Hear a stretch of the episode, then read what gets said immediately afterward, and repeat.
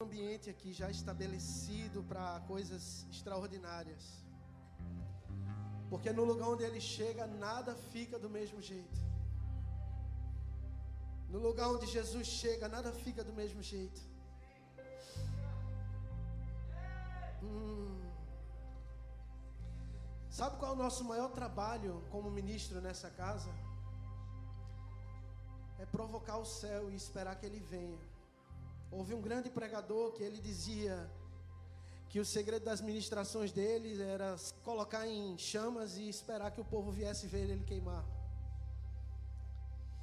E nós não temos nada em nós mesmos. Nós não temos nada em nós mesmos.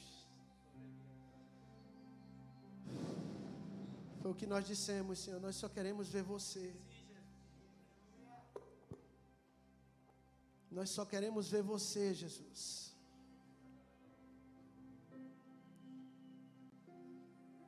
Bote a mão no seu coração, bote a mão no seu coração. Crie uma expectativa agora. Crie uma expectativa agora.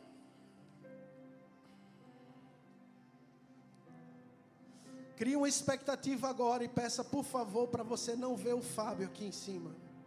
Para você não ver o Paulo. Não ver o Israel não vê os ministros que estão aqui, não olhe para nós, olhe para Jesus. Senhor, dê-nos a visão do alto. Dê-nos a visão provada por esse fogo que o Senhor trouxe sobre nós aqui. Porque se o Senhor hoje quebrou os vínculos da impiedade sobre nossas vidas, é porque o Senhor quer o canal desimpedido. Para que o óleo que o Senhor tem para derramar sobre nós possa fluir livremente. Eu sei, Espírito Santo, que o Senhor tem uma obra para fazer hoje aqui, e ela é independente de nós. O teu propósito se cumpre de um jeito ou de outro, porque o Senhor é soberano. Soberano, soberano, soberano. Por isso, meus irmãos, agora aqui comigo, com a mão no seu coração e esperando, Senhor, somente em Ti, clamando para ver você, Jesus, e não o olhar natural, não olhar das coisas físicas, não olhar das coisas que são corruptíveis.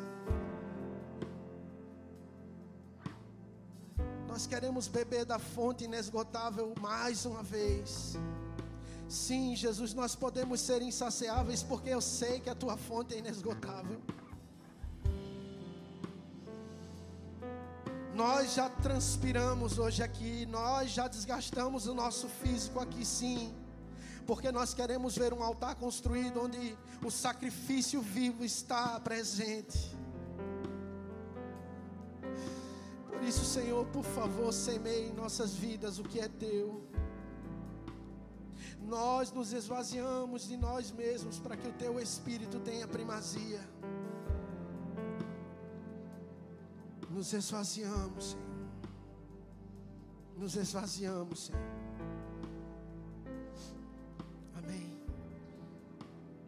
Aleluia. Pode tomar assento, senta no seu lugar aí. Baixinho, vá falando em línguas, por favor, me ajude a pregar. Eu não, eu não sou pregador, eu sou profeta. Mas eu trago hoje uma mensagem de Deus para nossas vidas. Uma mensagem que tem me impactado.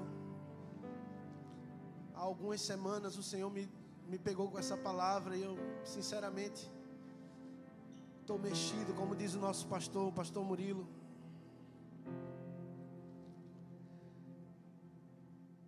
Para aqueles que nos visitam hoje pela primeira vez e não me conhecem, eu sou o pastor Fábio, sou pastor da casa de oração, sou profeta de ofício. Deus me chamou para essa tarefa maravilhosa de representar o Senhor na terra. E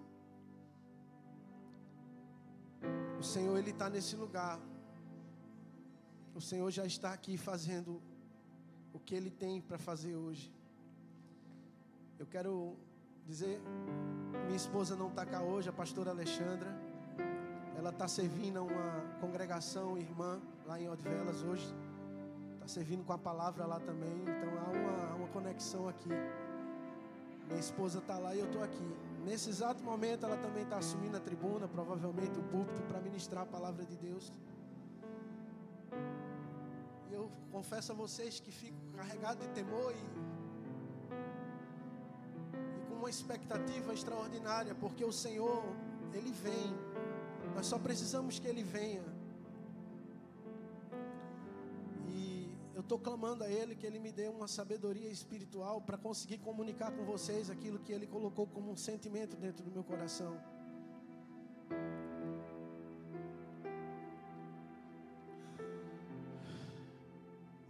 Nós, os profetas, temos sentido que o Senhor ele está ajustando e está aprimorando a sua igreja dentro de um ambiente provado pelo fogo. Ouça, os metais mais fortes as têmperas mais fortes de aço e os mais preciosos são provados com o mesmo fogo. São provados com o mesmo fogo. Deus criou o fogo físico para nos ensinar muitas coisas, e uma delas é que o Senhor com fogo na tua vida pode te deixar precioso, mas também pode te deixar forte. Existem momentos que Ele quer purificar você para que você seja mais precioso. Existem momentos que Ele quer enrijecer você para que você seja mais forte. Mas o fogo é o mesmo, por isso que o fogo está aqui e cada um na sua particularidade vai ser ou aperfeiçoado ou fortalecido. O que eu sei é que Ele vai fazer algo aqui hoje. Por isso que eu desafio o vosso coração a criar uma expectativa.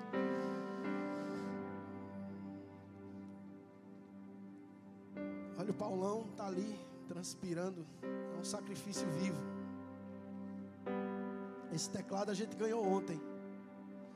Esse é um instrumento que Deus trouxe para o altar. Para liberar uma latumia gospel. Fogo sobre o altar. Nós estamos aqui para ser queimados, para ser derretidos, para ser aperfeiçoados. Amém? Quantos podem dizer amém a essa palavra? É dura, é difícil. Eu vi dois amém ou três. não tem problema não. Eu sei que seu coração deseja isso, porque o seu coração está cheio de Deus. Nós estamos vivendo um tempo onde o Senhor tem restaurado os seus altares. Nós estamos vivendo e vendo esses altares remotos sendo levantados em várias partes da terra. Portugal, como nação, carrega uma palavra profética dos profetas contemporâneos que falam a respeito dessa nação. Eles dizem que Portugal, não pelo nome que leva a porta, mas dizem que Portugal é uma nação que será a porta para o avivamento, não só da Europa, mas que também tocará toda a terra. Eu creio muito nisso. Eu ouvi de um homem de Deus Deus já o tem, ele era tão especial que Jesus levou para si. Eu ouvi de um homem de Deus que diz o seguinte: que o homem que clama pelo avivamento, ele já está desfrutando do avivamento. O homem que clama pelo avivamento, ele já está desfrutando do avivamento. E eu creio, eu creio.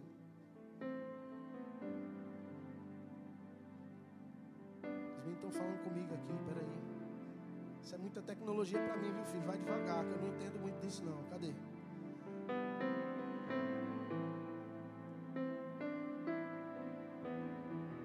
Tá não? Tá tudo bem. Vai devagar que eu sou old school. Eu sou do tempo dessas músicas que o Paulão cantou aí. Aleluia. Então, o homem que clama pelo avivamento, o homem que está buscando esse avivamento, ele já está desfrutando dele.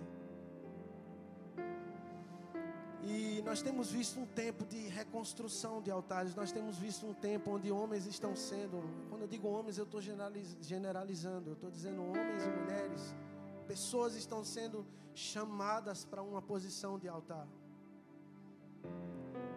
Eu hoje encontrei com um irmão aqui na igreja e eu dei um abraço nele. E eu disse uma coisa no ouvido dele. Eu disse assim: Cara, Deus está juntando os remanescentes. Porque umas pessoas com quem eu me encontrei nessa vida que um dia eu vi uma centelha de avivamento, em que um dia eu presenciei ativações estão se chegando. Ou quando não estão se chegando, estão fazendo a mesma coisa em outro lugar, mas estão funcionando dentro da, do cronograma de Deus, estão se movimentando dentro do cronograma de Deus. Pessoas que eu encontrei há muito tempo atrás, eu nem conhecia de lado nenhum. Quando vi a primeira vez, falei com ela assim: outro cara, olha, por favor, preserve essa humildade que você tem, porque um dia.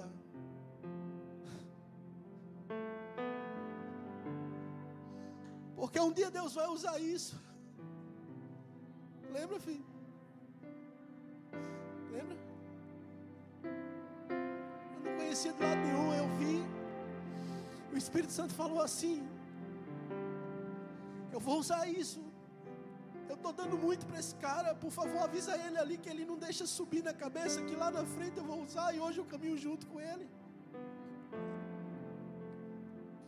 Vocês me perdoam, Jesus, por favor, não me tome agora. Eu preciso falar para eles. Jesus, Ele está chamando pessoas improváveis para reparar o altar.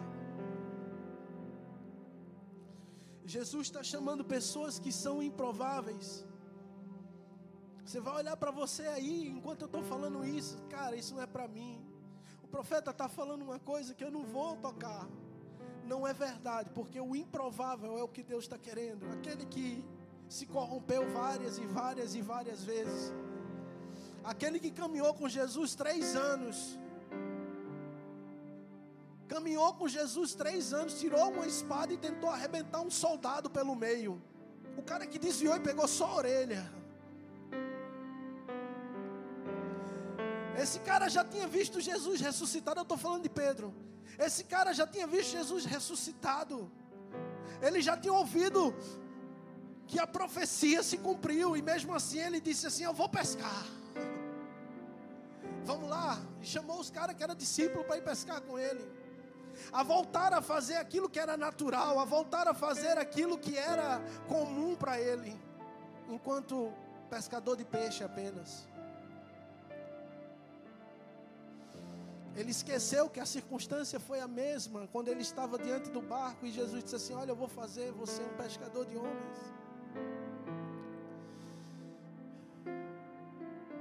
Isso não diz respeito a você mudar o que você está fazendo, diz respeito a você mudar a tua atitude perante o que você está fazendo. A gente só precisa ouvir a voz do Espírito. O Senhor está, não é falando baixinho, há um grito do Espírito, há um grito que está invadindo o coração daquele que abriu o coração para ouvir é o que nos move a, a estar aqui todo dia no mesmo lugar fazendo a mesma coisa. Uma palavra que pega por dentro, que não está relacionada com homens, que não está relacionada com a beleza do que está sendo feito, não tem a ver com estética, mas sim com essência. De verdade é isso, é de verdade, é uma essência. Apesar de ser estético, quantos não acharam bonito o que aconteceu aqui hoje? Que louvor, que bênção vai faltar estética, Jesus vai aprimorar a nossa estética. Sim, Ele é o dono da estética. Deixa eu dar para vocês um fato científico. Eu já li em algum lugar, não sei onde é que é, mas pronto. Dizem que o homem, praticamente pela ciência, é composto de 70% de, de líquido, de água. 70% do, do ser humano é, é, é, é, líquido. Por isso que a gente, se não beber água, a gente desidrata. Porque a, a matéria mais abundante dentro do nosso corpo, ela é líquida. E um dia eu fiz um teste, e, e esse teste fala disso. Se você pegar um copo descartável, daqueles branquinhos, e colocar na frente de uma coluna de som dessa e começar a emitir sons, quem sabe o que, é que acontece? Faz assim com a mão. Sabem, né? O que é que acontece? A água começa a vibrar. À medida que o som vai batendo, a água vai vibrando. Então Jesus ele vai usar o som de uma harmonia para vibrar a água que está dentro de você. Ele vai usar o som de um chofar para arrebentar um, uma torrente. Jesus falou que aquele que crê em mim, do seu interior fluirão rios de água viva. Isso é um fato científico fantástico. Quando a gente acredita, é como se um som ruidoso, estrondante, um som de muitas águas, que é a voz dele, arrebenta dentro de nós. A gente tem que fluir, a gente tem que se mexer, a gente tem que fazer alguma coisa, a gente não consegue ficar no mesmo lugar. Ouça, Jesus ele tem algo para fazer na vida de cada um, é muito específico. Mas acredita, todos vão cooperar para o mesmo propósito. Acredite que o propósito de Deus vai se cumprir de um jeito ou de outro. Como diz o matuto na minha terra, pode dar sangue na canela, mas Jesus vai cumprir o propósito dele. Aconteça o que acontecer, vai se cumprir através de mim ou de você, ou de nenhum de nós, mas Ele vai levantar os escolhidos dele, Ele vai levantar os atalaias dele, e eu quero fazer parte, cara. Quantos querem fazer parte? Levanta a mão assim, adora um pouquinho aí, por favor, adore. Ele está aqui. Adore a Ele, por favor. Chame Ele aqui mais um pouquinho. Mexe as águas. Mexe as águas dentro dos teus filhos. Por favor, mexe as águas. Agite as águas que estão paradas. Por favor, por favor, por favor, por favor, Jesus. Brade, brade, por favor, dentro de cada um. Emita um som, emita um som, emita um som, emita um som.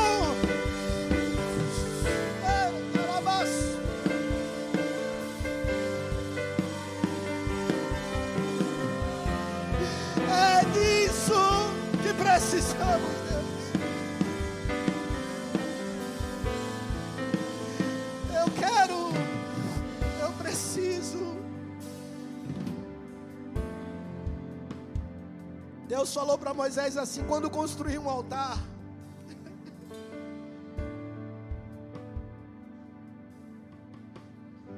Deus falou para Moisés assim: quando você construir um altar, cara, não passa ferramenta nele para não tornar o meu altar impuro.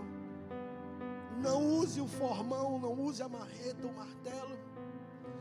Não use ferramentas para não profanar. As nossas mensagens, elas precisam parar de falar de nossas formas de viver. Elas precisam parar de tentar formar aquilo que Deus já formou. Sabe por quê? Escute, a Bíblia diz em Jeremias 33, no verso 2, esse é um texto que me acompanha há muito tempo. Muitos já me ouviram falar dele, eu vou morrer falando desse texto. Se eu não tiver voz e tiver num leito de morte, Jesus quiser me levar, e eu não estiver falando, cada batida do meu coração vai falar isso. A Bíblia diz que Deus forma as coisas para depois estabelecer. Então, o ministro que Deus quer que você seja já está formado na eternidade. Ele só chama você para estar com Ele. Ele só chama você para estar com Ele na oração dominical, o modelo mais simples que Ele ensinou, a oração do Pai Nosso. Ele disse: Venha o teu reino, faça a tua vontade aqui na terra, como está feita no céu. Cara, imagina só uma coisa. Deus tem uma forma pronta na eternidade para a tua e para a minha vida. Agora me responde o que é que vai acontecer se você entrar na presença dele todo dia e disser: faça aquilo que está feito aí no céu, aqui na terra. O que é que vai acontecer com nossas vidas? Nós nos tornaremos o altar que ele deu.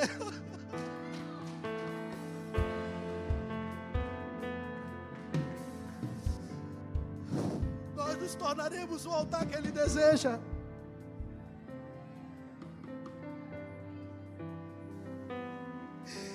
Só isso.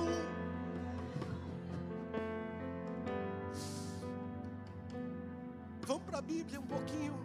Abre a tua Bíblia comigo no Evangelho de João, no capítulo 21.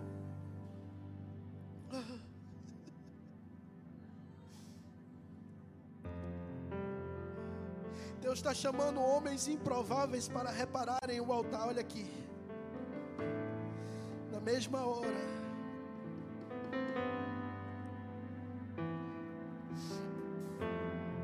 Jesus ele está fazendo uma obra sobrenatural. Eu disse o que, João 21? Evangelho de João, último capítulo. Glória a Deus. Jesus é bom, cara. Jesus é muito bom. E Ele está aqui.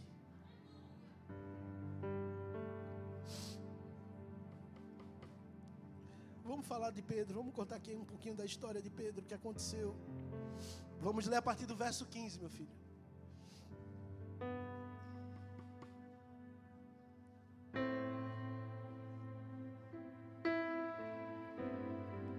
Há um temor no meu coração, Jesus. Por favor, faz o que tu queres.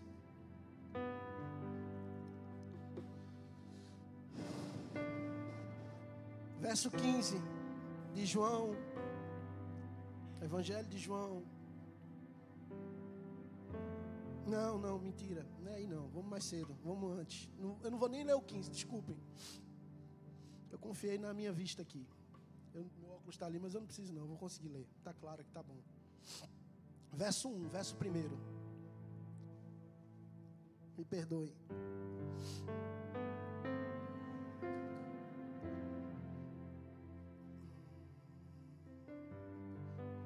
Depois disto, tornou Jesus a manifestar-se aos discípulos junto ao mar de Tiberíades. E foi assim que ele se manifestou.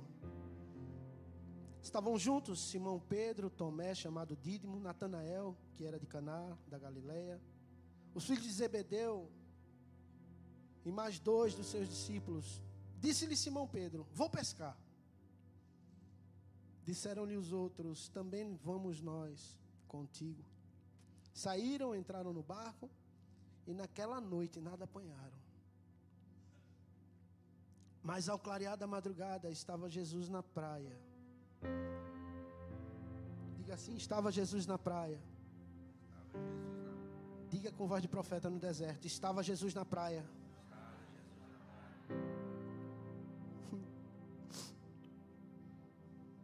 Todavia os discípulos não reconheceram que era ele. Perguntou-lhe Jesus: Filhos, tende aí alguma coisa de comer? Responderam-lhe: Não. Então lhes disse: Lançai a rede à direita do barco e achareis. Assim fizeram. E já não podia puxar a rede, tão grande era a quantidade daquele peixe. Aquele discípulo a quem Jesus amava, disse a Pedro: É o Senhor. Simão Pedro, ouvindo que era o Senhor, cingiu-se com sua veste, porque se havia despido e lançou-se no mar. Mas os outros discípulos vieram no barquinho puxando a rede com os peixes, porque não estavam distante da terra, senão quase duzentos côvados. Ao saltarem em terra, viram ali umas brasas e em cima peixes. Diga peixes. E havia também pão, diga pão. Okay. Disse-lhe Jesus: Trazei algum dos peixes que acabasse de apanhar. Simão Pedro entrou no barco e arrastou a rede para a terra cheia de 153 grandes peixes. E não obstante serem tantos, a rede não se rompeu. Disse-lhe Jesus: Vinde e comei. Nenhum dos discípulos ousava perguntar-lhe: Quem és tu? Porque sabiam que era o Senhor. Veio Jesus, tomou o pão e lhes deu, e de igual modo o peixe já era esta a terceira vez que Jesus se manifestava aos discípulos depois de ter ressuscitado dentre os mortos. Obrigado pela tua palavra, Espírito Santo. Deixa a tua Bíblia aberta aí. Só para você ir acompanhando quando eu falar qualquer coisa aqui. Cara, Pedro tinha andado com Jesus o tempo todo do ministério dele. E o chamamento de Pedro aconteceu num momento igual a esse. Muito igual a esse. Está lá em Lucas 5, salvo engano, fala sobre esse, a primeira pesca maravilhosa.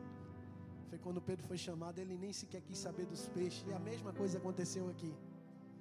Quando João, o discípulo que ele amava, disse: É o Senhor, Pedro quis nem confirmar se era mesmo. Ele se vestiu, se jogou no mar e certamente nadou para junto de Jesus. Porque os sinais mostraram para ele que era mesmo Jesus que estava por perto. Cara, a gente está sendo açoitado com grandes números de sinais e sinais e sinais e sinais. Quantos creem que Jesus está perto? Creem mesmo? Meu Deus. Então vocês vão se posicionar. Eu só quero que um escute essa mensagem.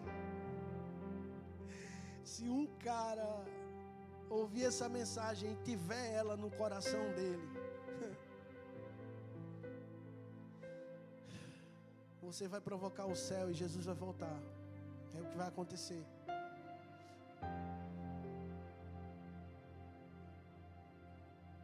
Pedro andou com Jesus, Pedro estava ali, ó, lado a lado com ele. Pedro era um dos mais ousados, Pedro era um dos mais afoitos. Ele não temia o governo, ele não temia os homens, ele não temia ninguém. Ele estava com Jesus. Eu estou com Jesus, eu sou a maioria. Eu sou mais forte com ele. Eu sei quem ele é. Eu tenho uma experiência com ele. Só que o que aconteceu? Foi que quando o cenário da presença mudou, ele vacilou em voltar a confiar nas suas expectativas naturais. Mesmo Pedro que pescou um peixe para pagar imposto. Mesmo Pedro que era um homem experiente, que, não, que tinha dias que não conseguia nada como um pescador. E que Jesus ensinou: Eu sou o dono do mar, eu sou o dono dos peixes. Eu sei porque que Jesus fez isso. Jesus não precisava de peixe tinha peixe lá na praia, tinha comida, estava tudo pronto. Jesus estava na hora de entregar o jejum dele, já estava tudo certinho. Mas ele fez esse sinal para lembrar Pedro quem estava lá na beira da praia. Escuta, filho, escuta. Vão ter momentos que Jesus vai estar à margem da tua vida. E não se faça ao largo. Lembre-se dos marginais. Lembrem-se daqueles que estão à margem, porque Jesus está lá no meio deles. O apóstolo e o, e o, e o pastor Kézio contaram um testemunho forte aqui de uma irmã que foi tomada por Jesus, uma africana, lá no meio da rua. Quem lembra desse testemunho? Quem estava aqui e ouviu ele ministrar? Mas assim, era Jesus no meio da margem. Lá, estava na margem, estava na praia. Muita gente olhou para aquela mulher e não reconheceu que era Jesus.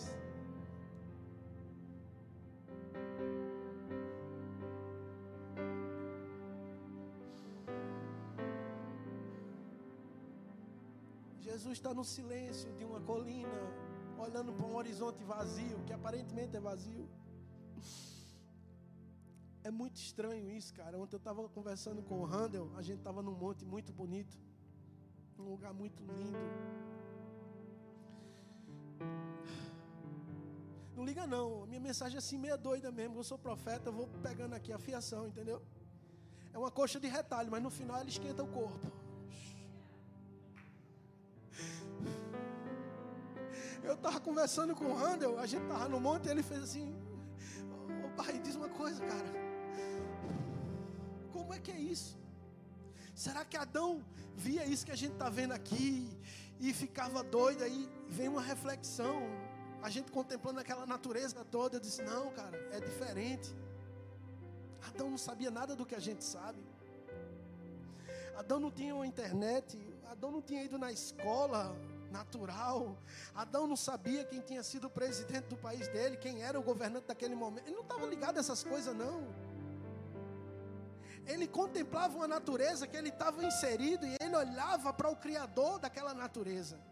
Nós hoje fazemos o caminho inverso. A gente vai para um lugar bonito para olhar o que ele fez para lembrar dele. Ele não, ele olhava para ele diretamente. Ele sabia que na viração do dia ele vinha. Ele sabia que o tempo todo Deus estava olhando para ele, que em um momento do dia ele estaria junto com Deus. A natureza era consequência desse relacionamento, porque Deus criou um ambiente para ter o um homem para se relacionar com Ele. Quantas vezes a gente vai olhar para uma paisagem, vai botar um som de água para ouvir uma coisa gostosa e agradável, para a gente adorar. Eu quero desafiar vocês. Tem uns profetas malucos aí que às vezes começa só falar com ele e daqui a pouco começa a escutar instrumentos. Daqui a pouco começa a abrir o canal que estava entupido da conexão com o céu e ele começa a discernir instrumentos. E ele começa a ouvir coisas, ele começa a entender que a adoração perfeita está no céu, mas ele continua olhando para a nossa imperfeita. Ininterruptamente, os mais belos instrumentos que você e eu nem sabemos estão tocando na presença dele. E ele está procurando adoração dos homens, os adoradores dele. Ele está procurando os adoradores verdadeiros dele.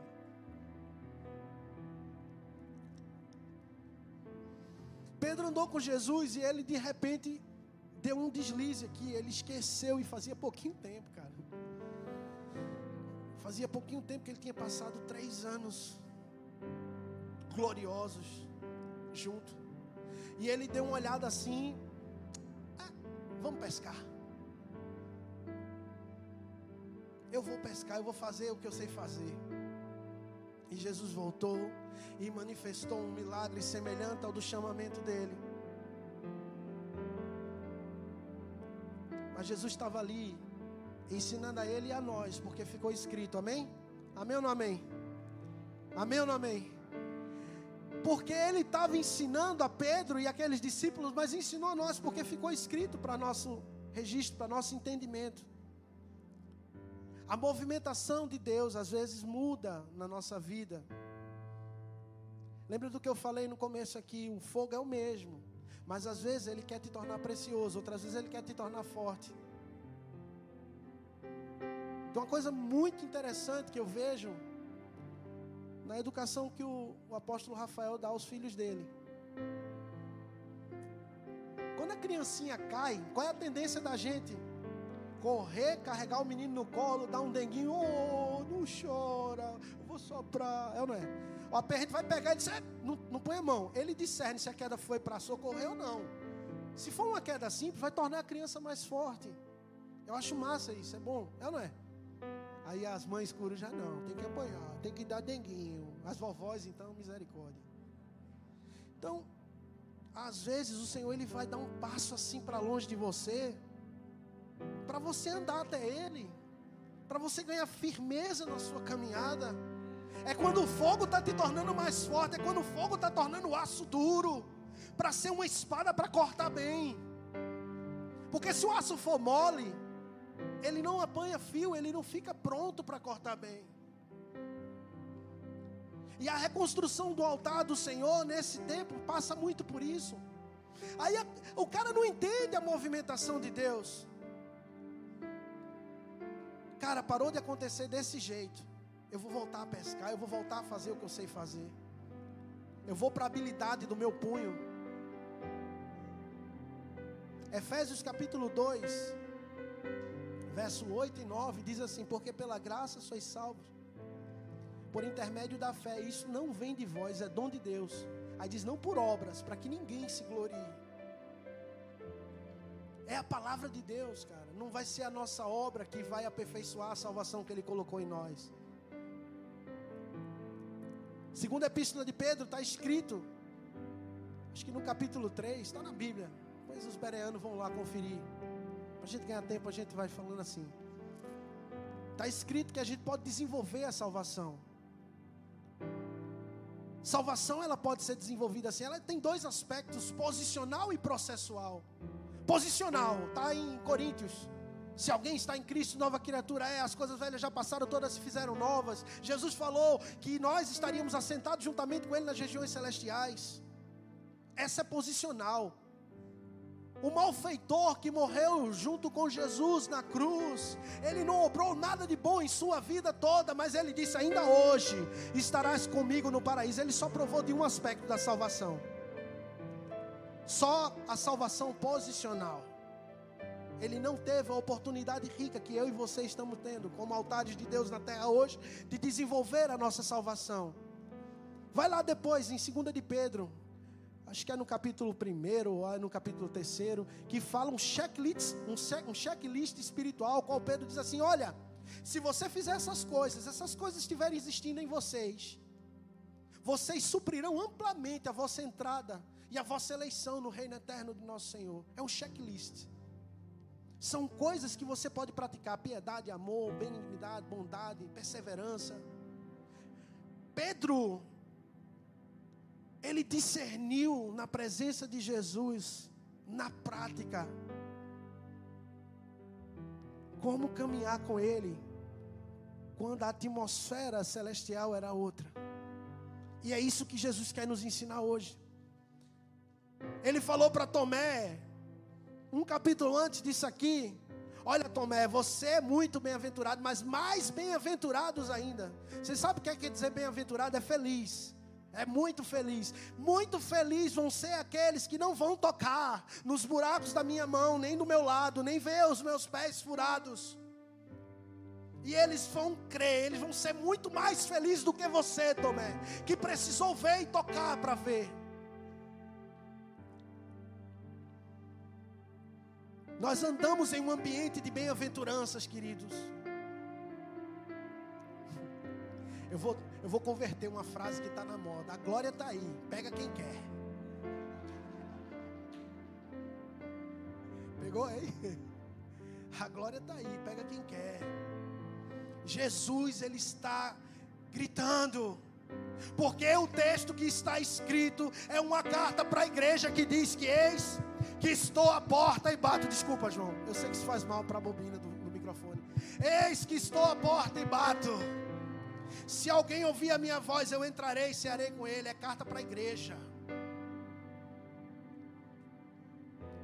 Ele está chamando. Ele bateu na porta, mas ele não só só bateu, ele falou, porque ele disse: se alguém ouvir a minha voz. Há uma voz que ecoa, há um som que está mexendo com a água. Há um som que está movendo as águas dentro de nós. Há um som que está entrando e transformando os ambientes que estavam parados. Escute. Em 2 Timóteo, no capítulo 3, diz que dias trabalhosos seriam levantados, onde homens seriam muito afeiçoados a coisas naturais, ao apego, à ganância, a vontade de enricar,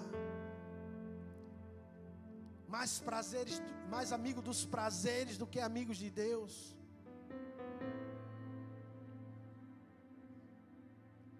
E há uma igreja que o Senhor quer restaurar da prostituição.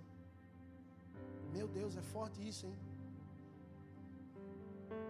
Há uma igreja que Jesus quer restaurar da prostituição. É aquela igreja que só ama as mãos do Senhor. Só ama os prazeres que a bênção de Deus pode promover para nós. Mas não ama o Senhor.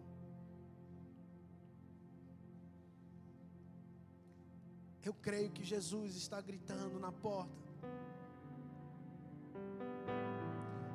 A palavra de Deus diz que a profecia ela exorta, ela consola e edifica. Hoje eu vim com a missão muito pontual de exortar você a não olhar para trás. Exortar não quer dizer bater, como erroneamente se ensinou durante muito tempo. Exortar significa biblicamente, onde você encontra a palavra exortar, diz encorajar, fazer o que é certo.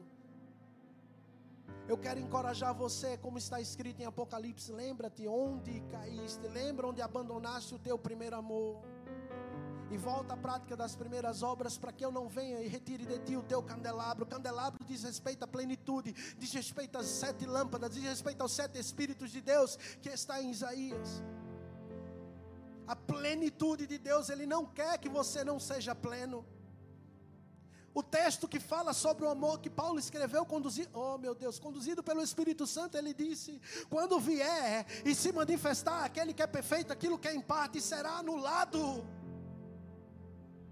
Deus está chamando uma igreja que não vai viver um tempo parcial da glória dele mas ela entrará num ambiente integral, ela entrará num ambiente vivo. Quer você esteja numa barbearia, vendendo um imóvel, fazendo qualquer coisa onde você estiver, pintando uma parede, lavando uma louça, costurando crochê, assistindo televisão, fazendo o que for.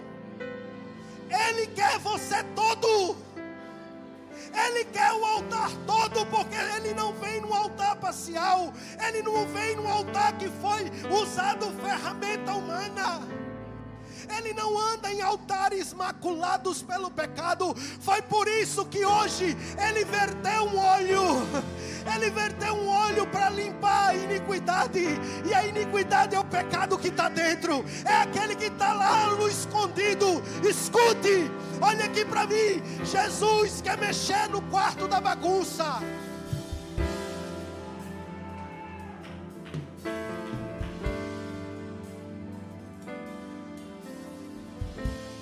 Porque é muito bonito quando você me chama na sua casa para eu jantar com você. Ninguém nunca me convidou para ver o quarto da dispensa.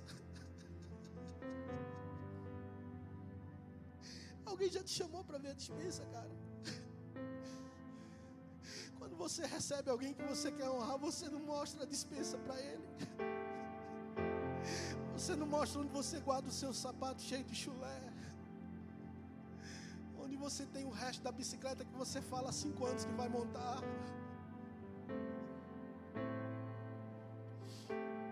Você chama para sentar na sala onde você limpou. Tem algumas salas que até debaixo do tapete tem poeira. Jesus está chamando você para intimidade, onde você vai se mostrar todo para Ele onde não vai haver um recôndito só da sua vida, que Ele sabe todos, mas que você não expõe. Aqui, ó Jesus, eu sou esse lixo, mas faz em mim como diz a tua palavra, tira este necessitado aqui do monturo. Tira este necessitado aqui do monturo e faça sentar com os príncipes da terra.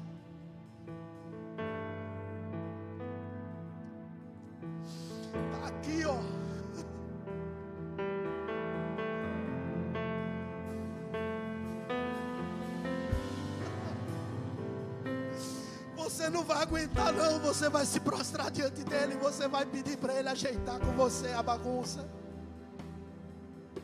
Porque você vai querer ser um altar remoto. Você vai querer ser um lugar onde a glória dele tenha fluência, onde a glória dele tenha onde pousar. Este é um tempo de muito trabalho, é um tempo de um tempo trabalhoso. Foi assim que ficou escrito em Timóteo onde homens seriam muito apegados a coisas, onde os seus ventres, ou seja, suas vontades, falariam mais alto que ele.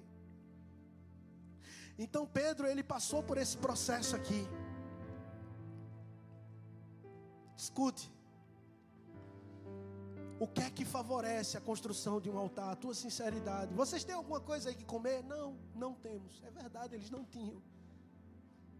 O que é que favorece a construção de um altar na tua vida? A obediência. Pedro era um pescador experiente. Na primeira vez que Jesus mandou ele jogar a rede, lá no outro milagre, quando ele foi chamado, ele disse: Senhor, nós passamos a noite toda e não apanhamos nada. Jesus precisou insistir com ele. Desse, dessa vez, ele nem sequer sabia que era o Senhor, ele não reconhecia o Senhor. E o Senhor disse: Olha, joga para o lado direito. Ele imediatamente jogou, porque ele era um homem desprendido de vontade própria. Ele tinha passado três anos no escovão santo ali, ó, sendo lapidado pelo Senhor. Era indiferente para ele. Mesmo ele tendo voltado atrás na sua jornada, decidido por um deslize, mas eu sei que Deus não perde o controle, que esse deslize ficou aí de propósito para a gente aprender hoje. Para essas pessoas que aqui estão junto comigo, nós ouvimos essa mensagem hoje de Deus. O que é que favorece a construção do altar? Reconhecer Ele e se lançar nele. Ele não confirmou se era Ele. Ele ouviu João dizer: É o Senhor. A Bíblia diz que o amor tudo crê. Ele creu. Imediatamente ele sentiu-se e se lançou no mar. A rede já estava cheia. Ele não estava nem aí para peixe. A rede já estava cheia, ele não estava olhando para um recurso que Jesus tinha colocado na mão dele. Escute, querido. A profecia exorta, eu estou vos exortando a fazer o que é reto. Ela também consola. E eu quero vos consolar dizendo uma coisa. Jesus sempre estará em alguma praia ou perto de você, chamando você para a mesa. Ele vai estar sempre promovendo um ambiente de mesa, onde a brasa está acesa, onde o peixe está ali, onde o pão está ali.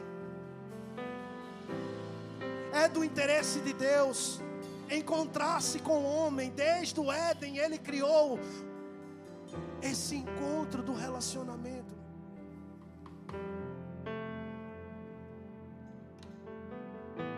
Que oração? Dez e meia. Eu estou entrando na conclusão. Não vou demorar muito. Que eu não vim fazer nada aqui. Ele é que está fazendo.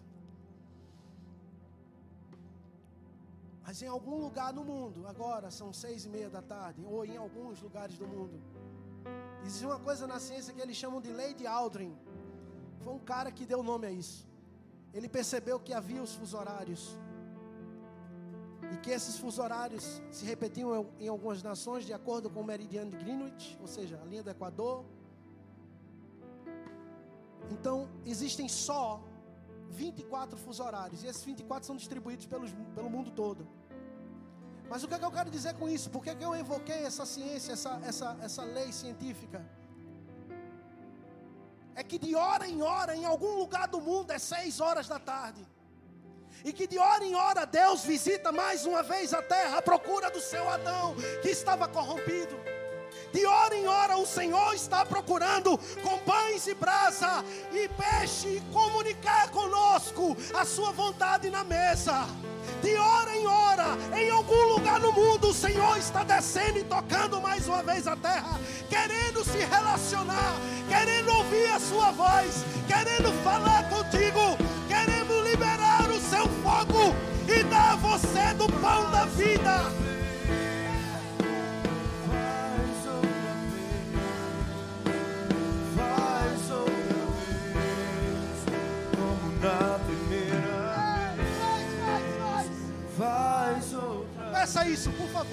Aí mesmo, sentado. Põe a mão no seu coração. Faz outra vez. Como na primeira vez. Clame isso, clame isso. Faz outra vez. Faz outra vez. Por favor, Senhor. Faz outra vez. Escute. Jesus não precisava de nada para comer. Ele sabia que os caras não tinham pescado nada, que eles estavam com fome e cansados, depois de uma noite inteira tentando pescar. Muitos ali estavam se questionando: será que era isso mesmo que nós tínhamos que fazer, Pedro? Eles não conversaram, certamente estavam calados, mas dentro deles queimava esse questionamento. Será que eu precisava voltar para esse lugar? Será que eu não precisava esperar um pouco mais para entender o que é que ele estava fazendo com essa nova movimentação?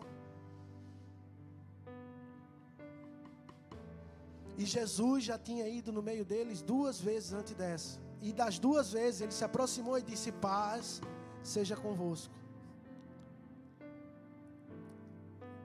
Jesus entrou no meio deles para estabelecer paz, e a palavra dele era: Paz seja convosco, porque eles estavam agitados por causa das circunstâncias que tinham sido transformadas.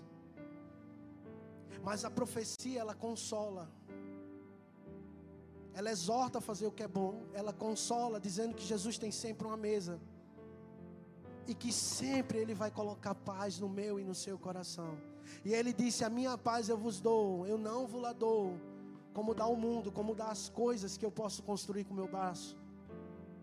Como dá as coisas que eu posso pescar com as minhas redes e com meus barcos. E ela edifica.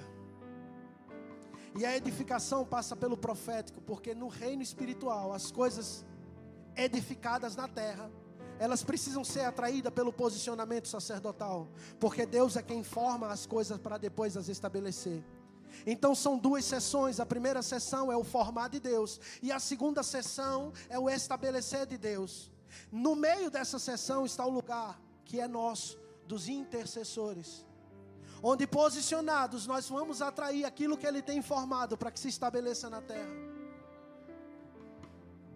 A construção de Jesus na nossa vida, em termos de altar, sabe o que é? É porque Ele tem uma dispensa inteira cheia de milagres, de prodígios, de maravilha, de cura, de presença, de provisão sobrenatural.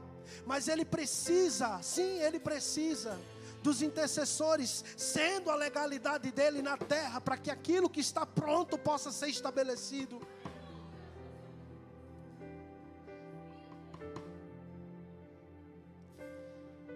Eu não vou pedir para você levantar sua mão, vou pedir para você levantar o seu coração perante Ele. Se você deseja ser o instrumento dele, a profecia te edifica dizendo isso: que você será intrépido, que você será resiliente para sofrer as afrontas, que você não retrocederá. Retroceder, Senhor. Hebreus, abre a tua Bíblia aí, Hebreus 10, capítulo 10. O escritor aos Hebreus escreveu uma coisa.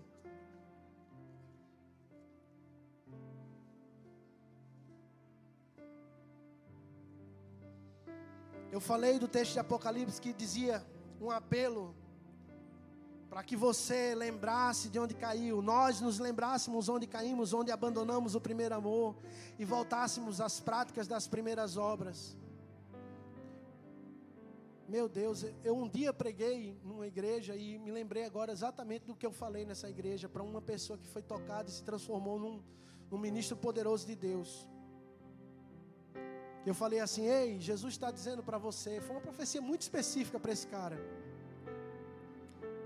Que ele está com saudade de quando você ligava aquele rádiozinho pequeno, que você tinha um som pequeno, que tinha uns CDs e você botava uma música para tocar e chorava ali. E você dizia assim: Eu não sei nem orar, Jesus, eu vou só chorar. Tem algumas pessoas aqui que Jesus quer restaurar para ser um altar escondido, onde ninguém vê. Porque o aroma suave é que atrai a atenção dele. O aroma suave é quem chama a presença dele. Quando você sente um cheiro bom, você procura de onde ele vem, ou não é? E se você conhecer a pessoa que está usando o perfume, você vai até ela e diz: Uau, que perfume é esse? É ou não é? É igual o Senhor quando sente o aroma da tua adoração, da minha adoração. Ele, uau!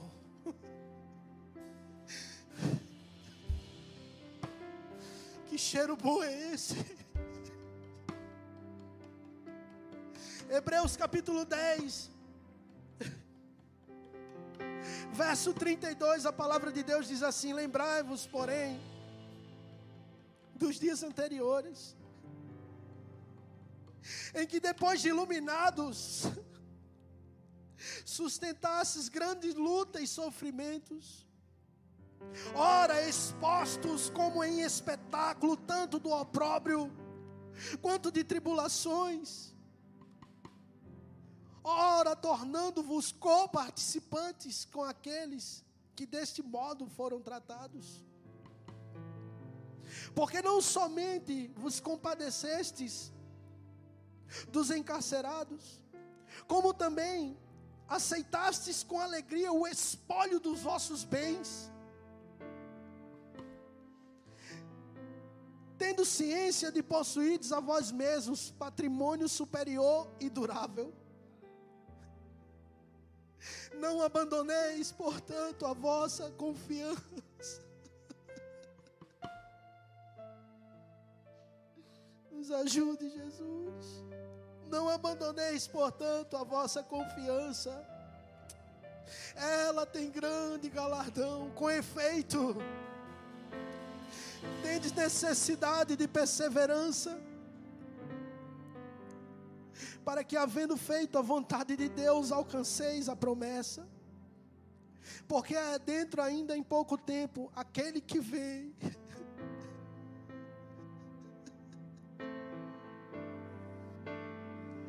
aquele que vem virá e não tardará. Todavia o meu justo viverá pela fé. E se retroceder, nele não se compraz a minha alma. Nós, porém, seja edificado por esse versículo, querido, agora, em nome de Jesus. Esse versículo que diz que nós, porém, não somos dos que retrocedem para a perdição, somos, entretanto, da fé para a conservação da alma. Nós, porém, seja edificado pela profecia, igreja. Se coloque em pé agora, por favor, diante daquele que pode transformar a sua existência pecaminosa, a sua existência limitada, vindoura, efêmera, passageira. Nós, porém, não somos dos que retrocedem. Libera, Senhor. Libera, Senhor, essa provisão. Que nós precisamos de perseverança. Que a tua noiva precisa de ousadia. Que a tua noiva precisa estar atenta aos teus sinais. Que elas te reconheçam de pronto. Quer onde o Senhor esteja. Que elas percebam o teu fogo. A hora que ele vier quer seja para purificar, quer seja para transformar, quer seja para queimar a palha, quer seja para tirar a escória da nossa vida espiritual, quer seja para nos tornar preciosos, preciosos como ouro batido, refinado e puro, mais precioso do que prata, prata purificada.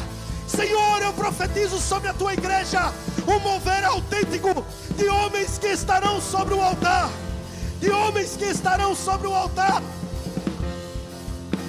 de homens que estarão sobre o altar, em nome de Jesus, em nome de Jesus, o teu fogo está passando pela igreja, em nome de Jesus, em nome de Jesus, eu profetizo fogo, eu profetizo chamas de amor, eu profetizo, eu profetizo agora, enviados santos, correrão com fogo sobre a tua igreja, e esse fogo purificará, e esse fogo vai liberar aquilo que é teu para o cumprimento do propósito eterno, e que este seja um tempo de exortação, consolo e edificação dentro da tua igreja. Que este seja um tempo de dinamismo sobrenatural. Que este seja um tempo de estarão retrocedendo a fazer aquilo que eles já fizeram um dia.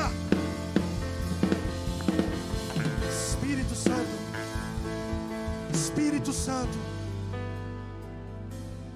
Espírito Santo não está no que a gente faz, está onde nós estamos chegando contigo. Não está naquilo que nós fazemos com as nossas mãos, está naquilo que nós estamos nos tornando contigo, Jesus por favor, que cada um dos teus filhos, nesse dado momento a qual eu clamo, mesmo que eles não sintam, mesmo que eles não te reconheçam na praia, que cada um dos meus irmãos aqui dentro dessa atmosfera sobrenatural possa ser tocado pelo chamamento. Porque o Senhor não precisa do que eu posso fazer, mas o Senhor vai prover para que o que eu tenho possa fazer parte da tua mesa. Disse Jesus: Trazei algum desses peixes que vocês têm aí. Trazei, o Senhor falou para eles trazerem dos peixes que o Senhor tinha acabado de dar a eles. E eu sei que Jesus está falando com alguém aqui. Jesus está dando a você algo para que você volte para junto dele, para que na mesa dele você partilhe do que ele está te dando. Eu acredito muito na palavra profética. Eu sou um improvável de Deus, o Senhor me tirou de um lugar. E hoje eu coopero por misericórdia pura dele. Eu não sei se você está entendendo, mas Jesus está lhe chamando. Onde você está não tem a ver com deixar de fazer o que você está fazendo. Tem a ver com mudar a sua atitude. Tem a ver com estar posicionado diferente diante dele. Ouça, igreja. Jesus quer aperfeiçoar o seu altar. E o altar, ele é construído com pedras que já têm o formato estabelecido por ele. Não são pedras lapidadas por ferramenta humana. Há aqui algumas pedras que eu sei, Jesus está falando para mim, que já foram muito lapidadas por ferramentas. Que Jesus hoje está reconstruindo. Desde o começo desse culto, quando ministrou a cura, quando ministrou o bálsamo para desfazer as ligaduras da impiedade. Jesus está colocando no lugar os pedaços que as ferramentas humanas tiraram de você. Esses pedaços compõem exatamente um encaixe perfeito com as outras pedras que ele também chamou para a construção do altar. Foi por isso que ele restaurou, porque senão haveria uma folga, haveria uma lacuna. Jesus está reconstruindo a pessoa que ele chamou para você ser.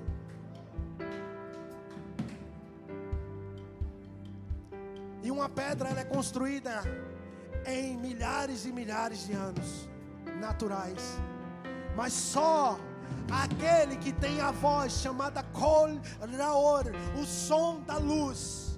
Só aquele que tem a voz como voz de muitas águas. Que tem a palavra rema, que pode ter como matéria-prima o bara, que quer dizer o nada. Somente ele pode dizer haja Somente Ele pode dizer: haja, e uma pedra se formar imediatamente. Hoje Jesus está dizendo: reconstrua os pedaços que foram lapidados pela ferramenta humana. Jesus está colocando no lugar agora. Não aceite o opróbrio de Satanás, de que você não faz parte do altar. Todos que aqui estão fazem parte do corpo de Cristo. Todos que aqui estão fazem parte desta construção. Jesus está lhe chamando.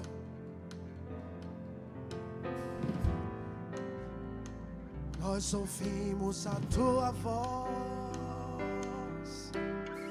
Pode entrar. Nós ouvimos a tua voz.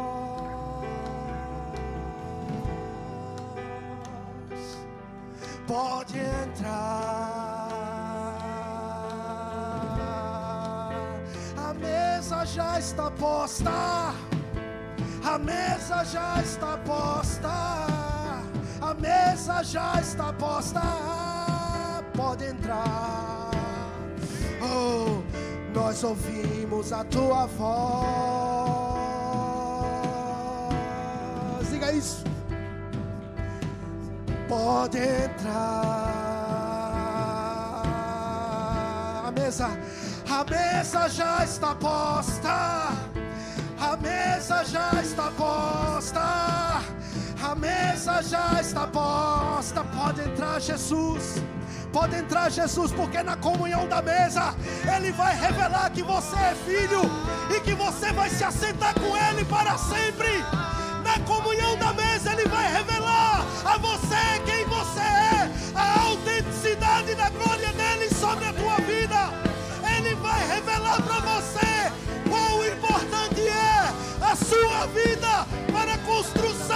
propósito eterno. É a mesa, a mesa já está posta. A mesa já está posta. A mesa já está posta. Pode entrar, pode entrar, pode entrar, Jesus. A mesa já está posta.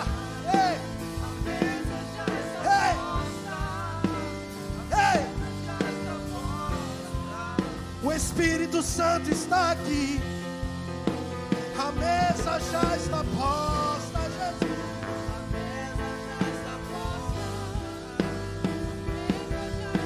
Pode entrar, pode entrar.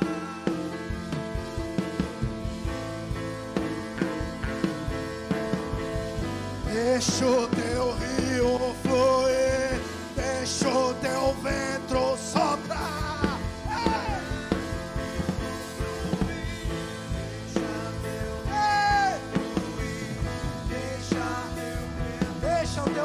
soprar.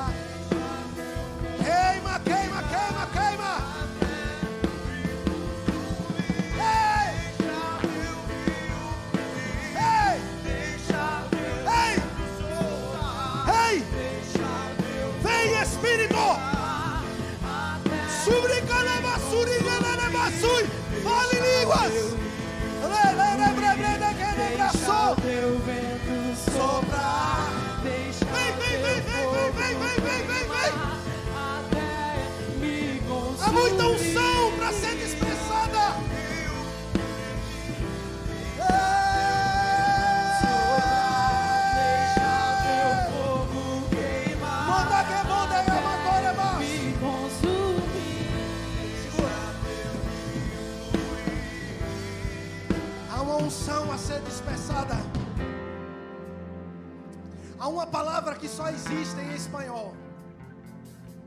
Ela não tem em português. Mas eu gosto muito dela. Quando eu aprendi essa palavra, eu absorvi ela na minha vida. As pessoas falam em português pensando que é português, mas não é, é espanhol. A palavra é impartir.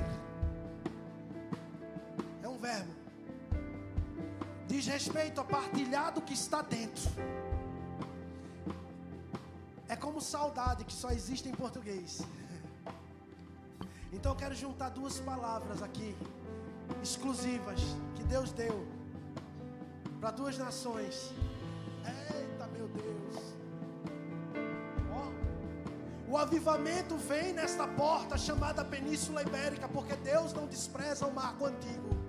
Portugal e Espanha era a mesma coisa no passado, era um mapa só. Por isso que existe a Península Ibérica. Então eu vou usar uma palavra exclusiva espanhola e uma palavra exclusiva portuguesa. Impartir e saudade. Jesus vai encher o teu coração de uma saudade tão absurda dele, que ele vai ter que suprir ela dentro de você com a presença dele, para que você possa impartir para as nações essa saudade. Amém? Vocês estão em Portugal e não é à toa. Jesus está restaurando o seu altar para que a partir de nós este avivamento aconteça. Eu tenho certeza que Casa do Leão inteira foi vista por João na ilha de Patmos. Vou explicar para vocês. João na ilha de Patmos, ele viu tribos, línguas e nações adorando o Senhor. E cada uma dessas carinhas ele viu no meio daquela multidão que adorava o Senhor. Eu tenho certeza que esses malucos, tudinho, vão subir comigo. E João já viu a gente. Se prepara para ter uma saudade tão absurda de Jesus. Que você vai começar a impartir como alguém que está gerando e dando para as pessoas do que sai de dentro, como um rio de água viva que não pode ser contido, em nome de Jesus. Quantos dizem amém essa palavra? Com um aplauso a Jesus, o seu melhor aplauso, o seu melhor aplauso para Jesus. Assumia, grita, glorifica,